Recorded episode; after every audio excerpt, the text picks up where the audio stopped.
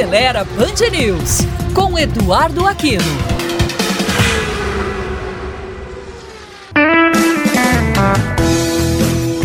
Olá, amigos da Band News. Início de ano é sempre o momento das previsões.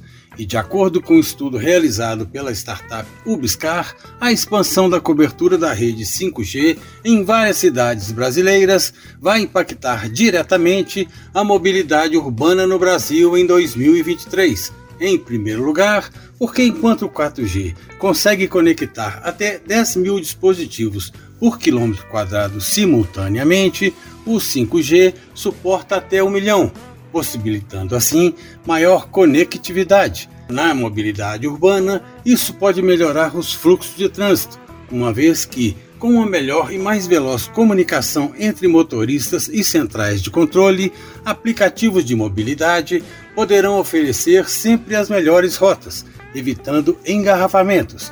Outra tendência para 2023 com o crescimento do 5G deve ser o aumento do uso de serviços de delivery, o que impacta diretamente na quantidade de veículos em circulação.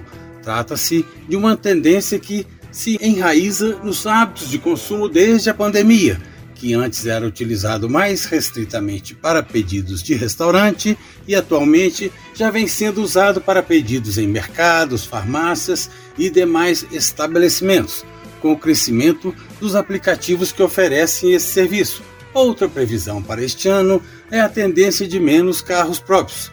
De acordo com o estudo, as gerações que estão em sua juventude agora já não querem tanto o carro próprio, seja por causa dos custos com gasolina, seguro, mecânico, como também pelas opções facilitadoras que existem hoje em dia, que seriam a grande gama de aplicativos de mobilidade disponíveis. Se você tem alguma dúvida, crítica ou sugestão, ou quer compartilhar uma ideia ou sugerir uma pauta, entre em contato conosco pelo site aceleraí.com.br ou pelas redes sociais do Acelera IBH no Twitter, Instagram ou Facebook. E curta também o nosso canal no YouTube.